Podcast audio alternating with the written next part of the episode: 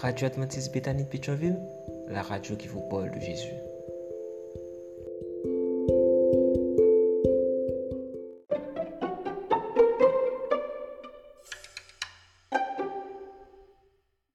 Leçon 1 du 30 décembre au 5 janvier. Comment lire les psaumes? Sabbat après-midi. Étude de la semaine basée sur les textes suivants. 1 Chronique 16, verset 7, Néhémie 12, verset 8, Psaume 25 des versets 1 à 5, Psaume 33 des versets 1 à 3, Romains 8 les versets 26 et 27, Psaume 82 verset 8, Psaume 121 verset 7. Verset à mémoriser. Puis il leur dit, C'est là ce que je vous disais lorsque j'étais encore avec vous. Il fallait que s'accomplisse tout ce qui est écrit à mon sujet dans la loi de Moïse, dans les prophètes et dans les psaumes. Alors il leur ouvrit l'intelligence pour comprendre les Écritures. Luc 24, les versets 44 et 45. Depuis des siècles, les psaumes sont un livre de prières et un recueil de cantiques pour les juifs et les chrétiens. Et bien que les psaumes soient avant tout composés des mots que les psalmistes ont adressés à Dieu, les psaumes n'ont pas leur origine dans des mortels, mais en Dieu qui a inspiré leurs pensées. En effet, le Seigneur les a inspirés pour qu'ils écrivent ce qu'ils ont écrit. Et c'est pourquoi, comme pour le reste des Écritures, de Pierre 1, verset 21, Dieu nous parle dans les psaumes à travers ses serviteurs et par son esprit. Jésus, les apôtres, ainsi que les auteurs du Nouveau Testament ont tous cité les psaumes en les qualifiant d'écriture.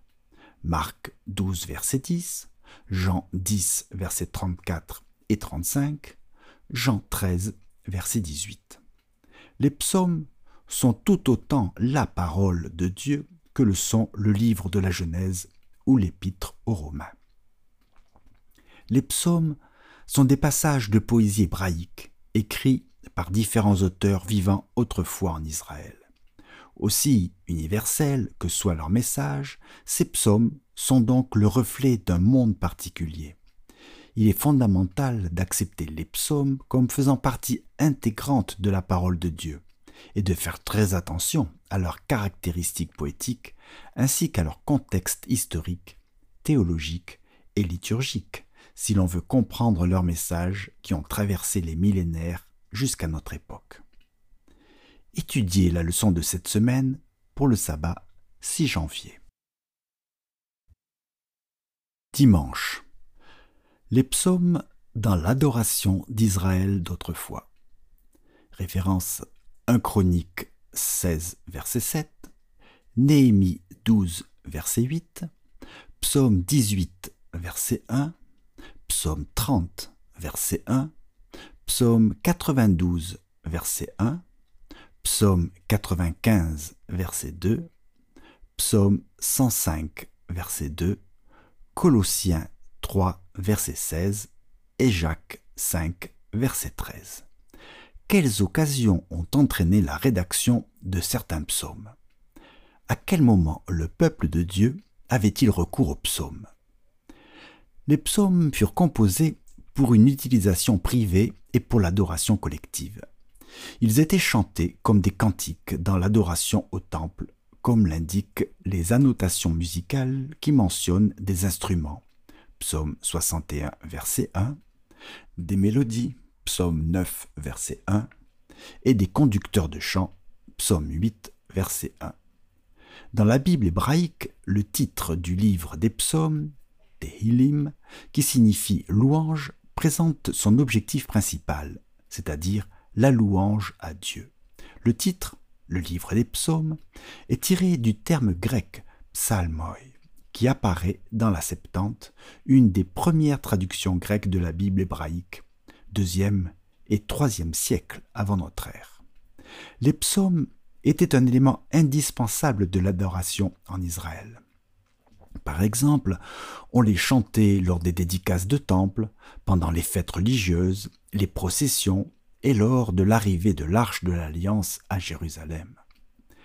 Les chants des montées, entre guillemets, ou des degrés, psaume 134 à 120, qu'on appelle aussi les chants pour le pèlerinage, étaient traditionnellement chantés lors du pèlerinage à Jérusalem pour les trois principales fêtes annuelles. Exode 17 à 23 et verset 14.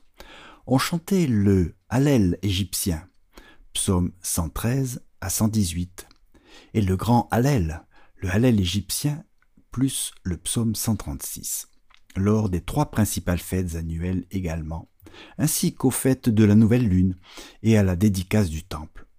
Le Hallel égyptien tenait une place importante lors des cérémonies de la Pâque. On chantait les psaumes 113 et 114 au début du repas de la Pâque et les psaumes 115 à 118 à la fin. Matthieu 26, 30. Les psaumes 145 à 150 étaient intégrés aux prières quotidiennes lors des services du matin à la synagogue. Mais les psaumes ne se contentaient pas d'accompagner l'adoration. Ils enseignaient également le peuple sur la manière dont on devait adorer Dieu dans le sanctuaire. Jésus dit les paroles du psaume 22 dans une prière. Matthieu 27, verset 46. Les psaumes eurent également une place importante dans la vie de l'Église primitive. Colossiens 3, verset 16, Éphésiens 5, verset 19. Bien entendu, nous n'adorons pas Dieu dans un sanctuaire terrestre, comme le temple, mais comment utiliser les psaumes dans notre adoration, que ce soit dans un cadre privé ou collectif? Lundi. Présentation des psalmistes. Le roi David, dont le nom apparaît dans le titre de la plupart des psaumes, intervenait dans l'organisation de la liturgie de l'adoration en Israël. Il est appelé, entre guillemets, le doux psalmiste d'Israël. De Samuel 23 verset 1 version Darby. Le Nouveau Testament atteste que David est l'auteur de plusieurs psaumes. Matthieu 22 des versets 43 à 45, Acte 2 des versets 25 à 29 et 34 et 35, Acte 4 verset 25 et Romains 4 des versets 6 à 8. Beaucoup ont été composés par les musiciens du temple qui étaient également des Lévites. Par exemple, le psaume 50 et les psaumes 73 à 83 par Asaph, le psaume 42, les psaumes 44 à 47, le psaume 49, le psaume 84, le psaume 85 et le psaume 88 par les fils de Corée. Le psaume 88 par Eman l'Ezraïte et le psaume 89 par Étam l'Ezraïte.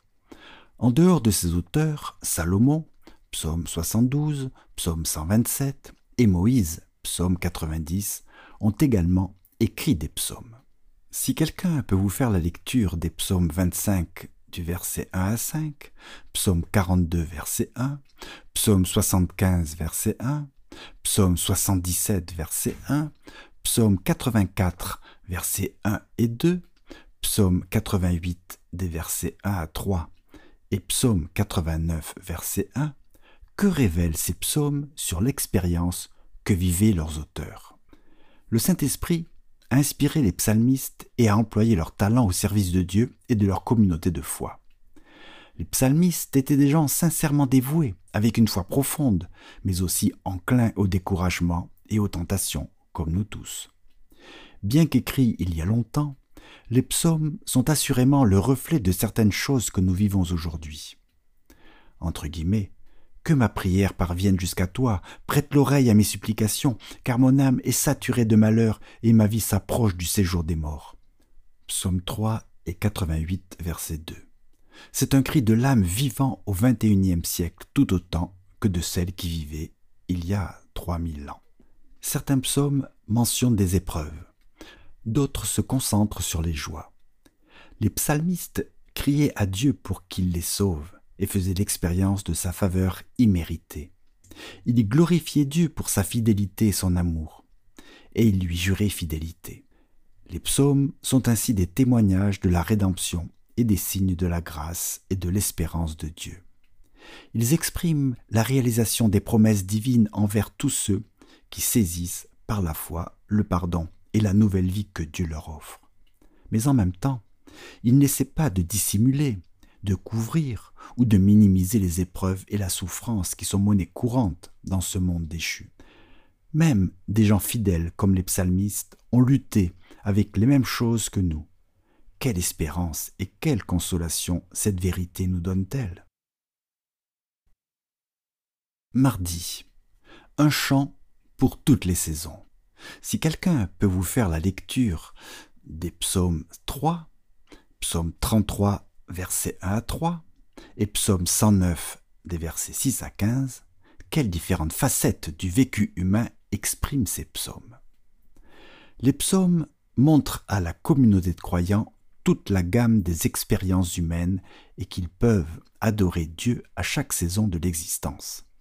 Nous avons donc des hymnes qui magnifient Dieu pour sa majesté et sa puissance créatrice, son règne souverain, son jugement et sa fidélité, des psaumes d'action de grâce qui expriment une profonde reconnaissance pour les abondantes bénédictions de Dieu, des lamentations sincères, des cris du cœur pour que Dieu les délivre de leurs problèmes, des psaumes de sagesse, ou, entre parenthèses, sapientio, qui font des recommandations pour vivre dans la justice, des psaumes royaux qui renvoient à Christ, le roi souverain et le libérateur du peuple de Dieu, des psaumes historiques qui rappellent le passé d'Israël et soulignent la fidélité de Dieu et la fidélité d'Israël. Ils servent à enseigner aux générations futures à ne pas répéter les erreurs de leurs ancêtres, mais à faire confiance à Dieu et à rester fidèles à son alliance. La poésie des psaumes a une puissance singulière pour capter l'attention des lecteurs. Bien que certains de ces procédés littéraires soient intraduisibles, nous pouvons tout de même en apprécier beaucoup dans notre langue maternelle. Premièrement, le parallélisme implique la combinaison de termes, d'expressions ou de pensées construits de manière symétrique. Le parallélisme nous aide à comprendre la signification des parties correspondantes. Par exemple, entre guillemets, Bénis l'Éternel, mon âme. Que tout ce qui est en moi bénisse son saint nom. Psaume 103, verset 1 version second 21. Dans ce parallélisme, entre guillemets, mon âme correspond à, entre guillemets, tout ce qui est en moi, à savoir l'être entier. Deuxièmement, les images emploient un langage figuré pour solliciter les sens des lecteurs. Entre parenthèses, par exemple, le refuge de Dieu est décrit comme, entre guillemets, l'ombre de ses ailes, psaume 17, verset 8. Troisièmement, le mérisme est un dispositif rhétorique dans lequel une combinaison de deux parties contrastées du tout fait référence au tout. Entre guillemets, j'ai crié deux jours et de nuit devant toi. Psaume 88, verset 1, c'est nous qui soulignons. Quatrièmement, les jeux de mots se servent du son des mots pour faire des calembours et mettre en avant un message spirituel. Dans Psaume 96, des versets 4 et 5, les termes hébreux Elohim, Dieu, et Elilim, idole, créent un jeu de mots qui traduit le message suivant. Les dieux des nations n'ont que l'apparence d'Elohim de, Dieu au minuscule, et ne sont que des Elihim, des idoles, entre guillemets. Enfin, le mot là dénote un bref interlude, soit pour faire une pause et réfléchir au message d'une partie du psaume en particulier, ou bien pour indiquer un changement d'accompagnement musical. Psaume 61, verset 4. Mercredi. Des prières inspirées. Si quelqu'un peut vous faire la lecture de 2 Samuel 23, les versets 1 et 2, et Romains 8, les versets 26 et 27, que nous enseignent ces textes sur la prière. Les psaumes sont des prières et des louanges inspirées d'Israël. Dans les psaumes, la voix est donc celle de Dieu mêlée à celle de son peuple. Les psaumes supposent l'existence d'une dynamique d'interaction vivante avec Dieu.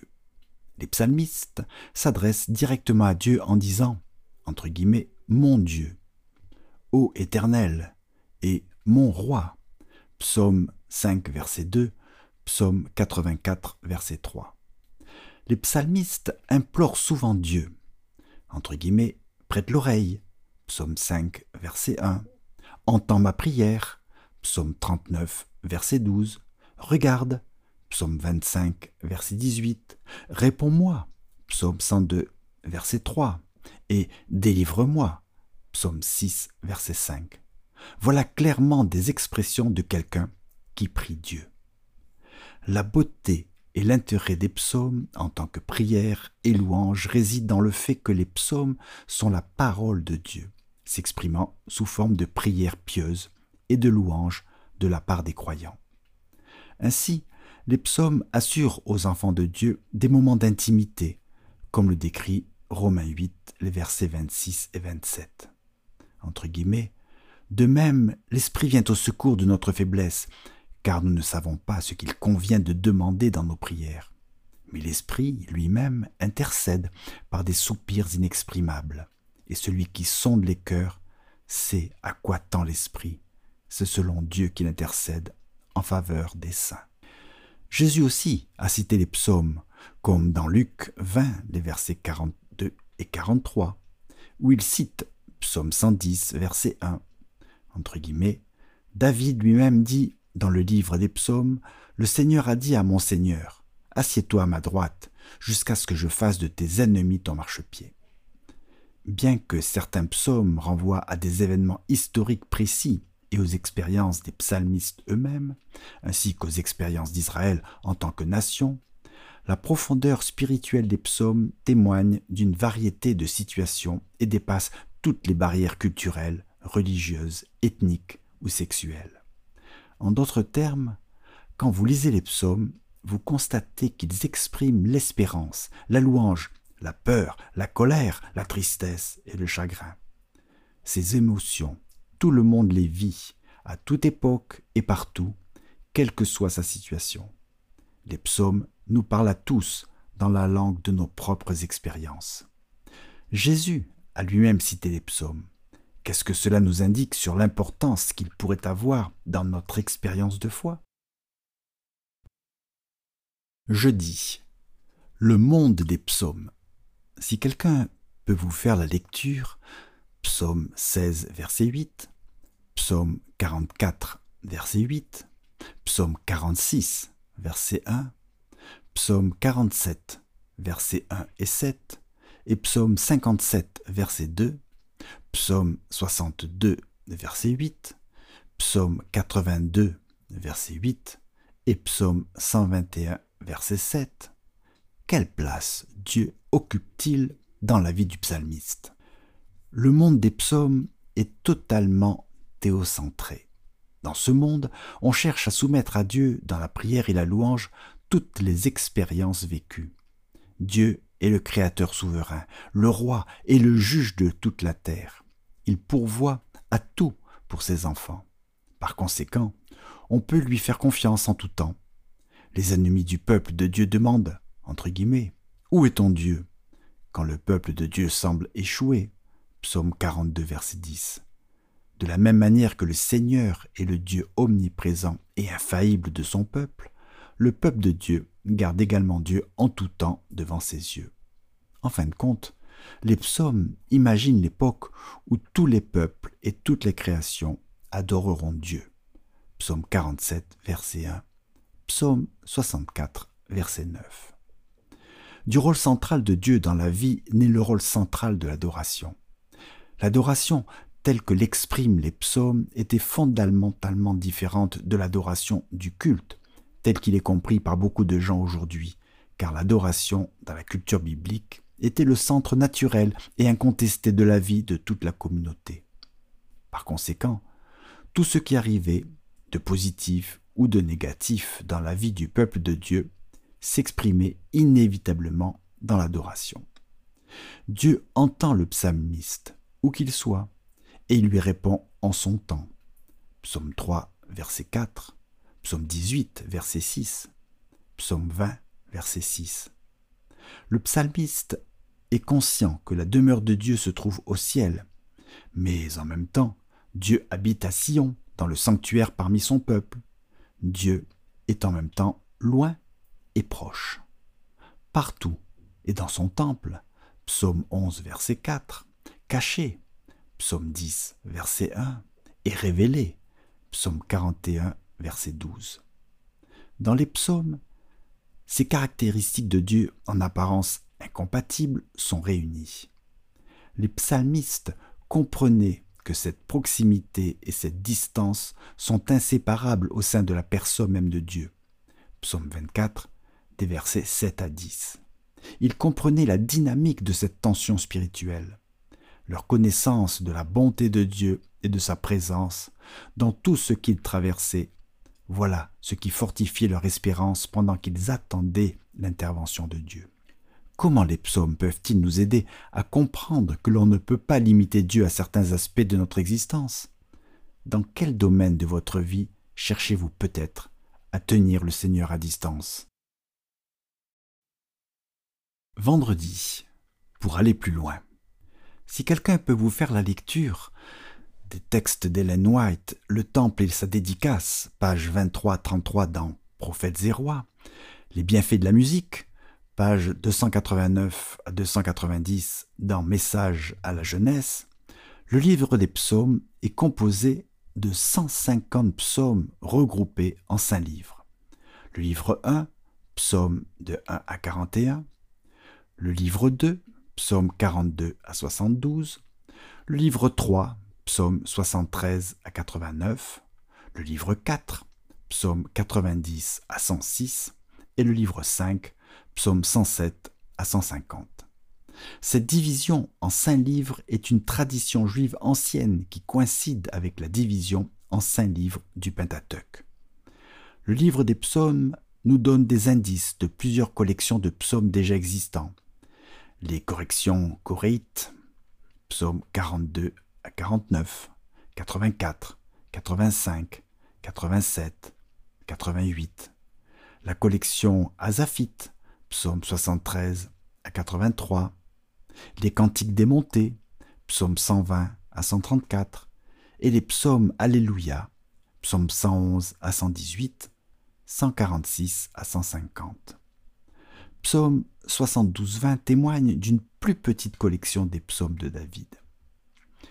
Tandis que la plupart des psaumes sont associés au temps du roi David et des débuts de la monarchie, entre parenthèses, Xe siècle avant notre ère, la collection de psaumes a continué à s'étoffer dans les siècles qui ont suivi, pendant la monarchie divisée, l'exil et la période post-exilique.